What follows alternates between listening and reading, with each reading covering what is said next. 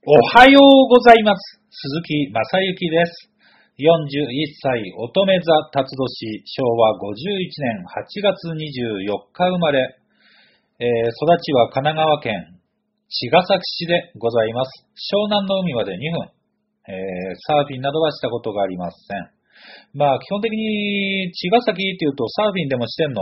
湘南ボーイとか言われるんだけど、基本的にあの、湘南の海岸とかの周りに住んでいて、サーフィン行く人って、地元の人っていうよりは、いろんな地方とか、いろんなところから引っ越してきたりするサーファー、サーフィン好きの人が多いですよね。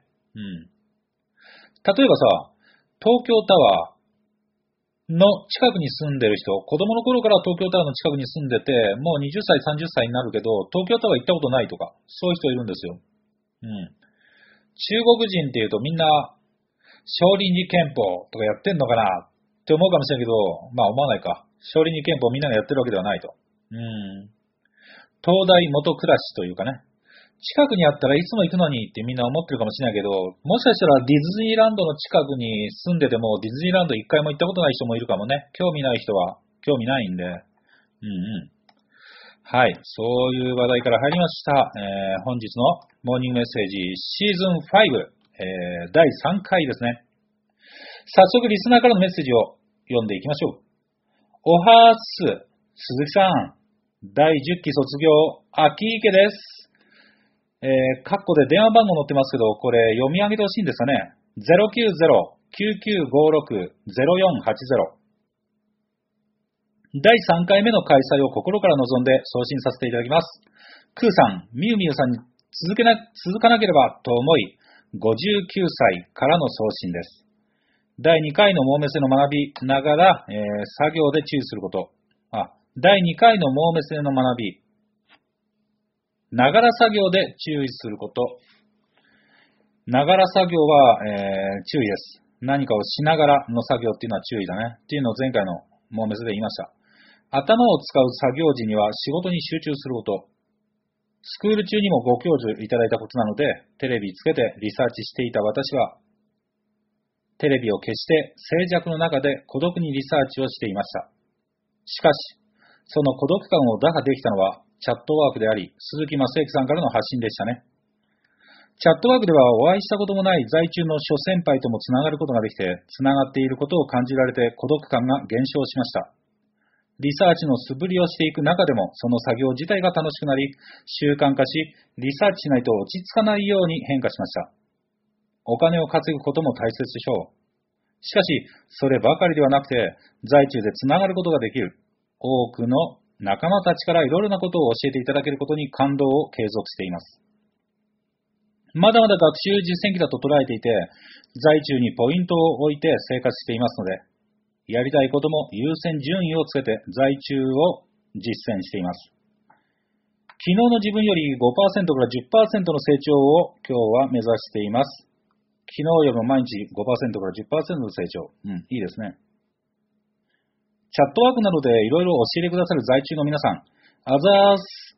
これからもよろしくお願い申し上げます。私も曲をリクエストさせてください。あげお高校野球部の甲子園出場を祈って、甲子園定番、青春は君に輝くをお願い申し上げます。女子高校生ダンシングバージョンでも構いません。よろしくお願い申し上げます。在中実践中継は、アキさんの台湾日記にも綴っています。あ、これ興味ある人は、アキさんの台湾日記。アキさんの秋は春夏秋冬の秋です。えー、春夏秋冬の秋だね。えー、アキさんの台湾日記。これでブログを検索すると、えー、アキさんの日記が出てきますよ。ぜひご覧いただいて、コメントをいただけますようよろしくお願い申し上げます。ということです。えー、モームセリスナーは、アッキーゲさん、アッキーさんのブログ、えー、アキさんの台湾日記にぜひコメントを入れてみてあげたら喜ぶと思います。以上、第3回、モーメセをお願いして、今日も最高です。在中最高です。あざーす。っていう風にいただいてます。えーと、どれどれ。青春は君に輝く。甲子園定番ということですね。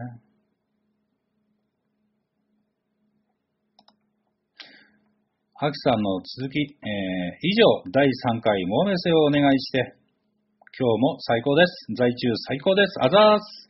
以上、新5組、秋池みきお090-9956-0480でした。ということで、電話番号出しちゃってるけど、えー、まあ、アッキーさん、電話でいたずらいたら俺に教えてください。うん。あの、私も改善します。もうこれ、俺自身は電話なんて何万人相手にいつも公開してるんだけど、一回も、えー、変な電話かかってきたことないからね。ただ、アッキーさんは生徒さんというか、私にとってね、読者、素敵な、大切なリスナーの一人なので、なんか被害があったらとても困ります。まあ、ないと思いますけどね、59歳で頑張ってる方にいたずら電話するような心の腐ったやつはこのリスナーの中にいないと思いますから、すごいと思いますよ。でもここに電話番号を書くのは。栄冠は君に輝く。はい、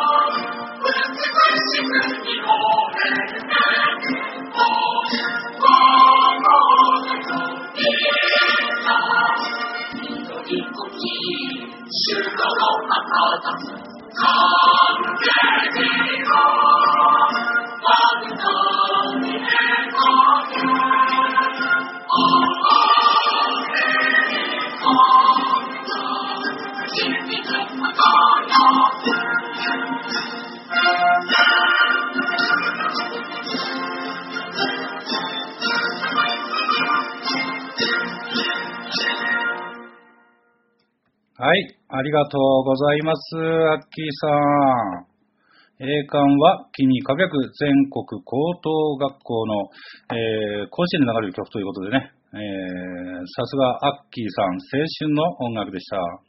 では次に、えー、11期特待生ゴールドメンバーのよしこさん。よしこでいいのかな？読み。けいこかな？どっちだっけ？うん、どっちか教えてください。よしこさん。じゃあ次いきます。えー、読んでいきます。慣れていっていること自体が結果。慣れていっていること自体が結果。ありがたいお言葉、感謝です。慎吾先生からもリストアップしているセラーさん。ちゃんと在中セラーを選べていると OK いただきました。で、モーメスでお返事ください。シーズン5から初めて聞いて、リクエストメッセージがないと、今後続きやらないよって言っている意味がやっとわかりました。テーマも自由ということなので、今回の亡命戦について、メッセージを送らせていただきます。ながら音楽の場合は、何かを、えー、ね、してる間に音楽を聴くながら音楽の場合は、単純作業時か、言葉で理解できない音楽を、とのこと。参考になります。確かにね。洋楽を聴きながら、過去、英語だけど歌えたから笑い、過去閉じる。洋楽を聴きながらやった高校受験は失敗したけど、過去、実際は失敗じゃないけどね、第一志望の県立に落ちたってことで、過去閉じる。夜中に無音で勉強した大学受験は成功しました。まあこれ、カッコがあるからちょっと逆に分かりづらいんだけど、音声でカッコ飛ばし話すと、えー、洋楽を聴きながらやった高校受験は失敗したけど、夜中に無音で勉強した、音楽なしで勉強した大学受験は成功しました。ということです。はい。まあ、ながら作業をしないっていうことで、脳みそにちゃんと一点集中で、より深く刻まれたんでしょうね。で、みゆみゆさんがリクエストしていたシーモの曲、If 堂々というクラシック曲がベースになっているんですね。初めて聞きました。それがこれです。で、ここにリンクがあります。後ほど紹介しますね。本当はもう少しゆっくりテンポのものもあるらしいし、うん、あるし、これは音質も良くないみたいですが、再生時間の短いものを選んでみました。いい曲なんですよ。最後の拍手は校長が止めちゃってくださいね。ということで、最後の方に拍手が入ってるようなので、この YouTube 最後の方はまあ止めるべきだったら止めます。短時間でもながら作業をしないで集中すること、これが大事と肝に銘じます。ということで、えー、ヨスコさんからいただいてます。ではね、えー、威風堂々というクラシック曲がシーモになっていると。えー、前回のみゆみゆさんのシーモの曲のね、えー、元ネタっていうか、えー、クラシック曲の方を聴いてみたいと思います。ヨスさん、ありがとうございます。はい。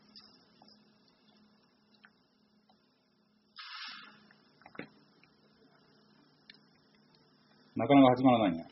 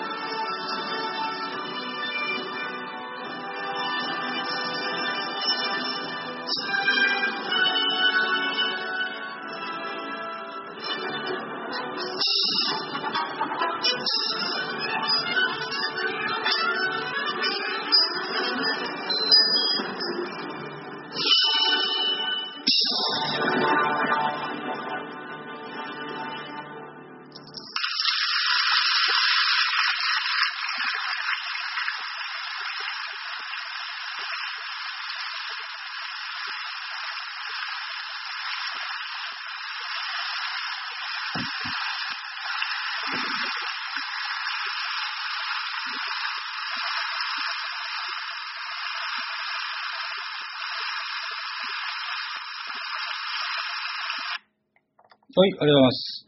まあ、拍手は、えー、キャンセルしませんでした。はい。あのー、朝からクラシックって素敵ですね。クラシックはまあ長いけど、うん。朝からクラシックっていうのもいいんじゃないでしょうか。このモーニングメッセージの特徴としてね、モーニングメッセージの特徴として一つあります。音楽や歌は飛ばすっていうね。時々聞きます、リスナーから、鈴木さん、モーニングメッセージいつも聞いてます。音楽とか歌は飛ばしてますけどっていう人がいるんですけどね。まあ、そうですね。なんかこの私の話っていうのが、えー、まあ興味深く聞いていただけるっていうのはとても嬉しいことです。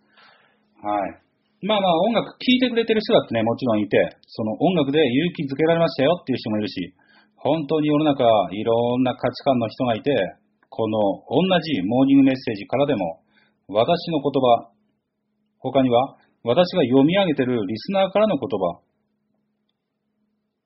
リスナーがリクエストした音楽や歌、それぞれで聞いているあなた自身が考えていること、解釈していることと、他に聞いている他人は受け取っていることが全然違うんですよね。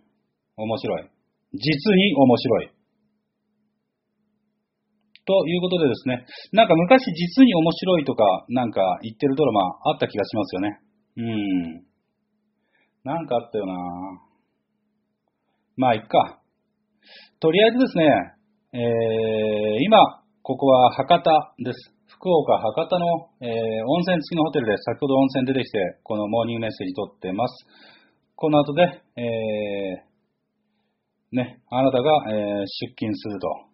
多分出勤したり一日が始まると思うんですけども、うん。あるいは昼に聞いたり、えー、夜に聞いてる人もいるのかなと思います。聞いてる時間もまばらだと思いますけど、一応このモーニングメッセージ自体は、早朝の4時に、えー、セットしてお届けいたします。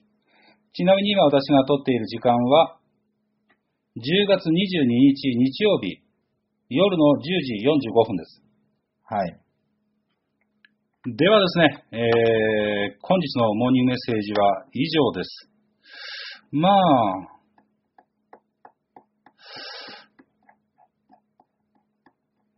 みんなそうだね。ただのこう読み上げる感想とかじゃなくて、読み上げる感想文みたいなやつももちろん嬉しいんだけど、もうちょいなんか、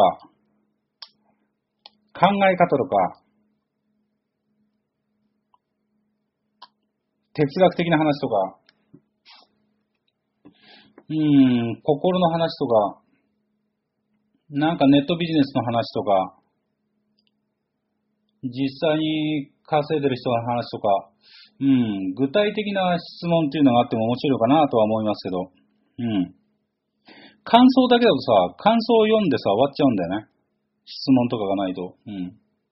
感想が間違えてたり、訂正点とかがあったら、私の方で、いや、それ違うんじゃね？っていうふうに話したりするけど、感想がただの感想で普通の感想だと、特に何も言うことないんだよね、読み終わって。ふん、この人はこういう価値観でこう思ってんだっていうね。そういうふうに思ってるわけです。ちなみに、そうだな、あの、アッキーが電話番号を掲載してたんで、えー、私の電話番号を言いますけど、結局このモーニングメッセージが届いてるメールマガジンの一番下の方にも出てる、毎日出てる、四六時中出てる、私の垂れ流しの個人のプライベート携帯番号、もう7年前とか6年前、7年前かな、そのぐらいから使ってる携帯番号なんですけど、080-5178-2107です。私の、えー、5年前、6年前、4年前、3年前、2年前、1年前、どこでもいいんですけど、数年前の私のブログ記事見てみてください。電話番号変わってませんから。えー、一回もいたずら来たことないですね。本当に、あの、この詐欺師がとか、死ねとか、バカ野郎とか、うん、そういうのはね、半年に1回ぐらいメールでなら匿匿名希望で届くんですけどね。匿名希望で。うん。死ねとかこの詐欺師とかバカとかそういうのは半年に1回ぐらい届くんですけど、電話では来たことないですね。怖いんですかね、直接話すのは。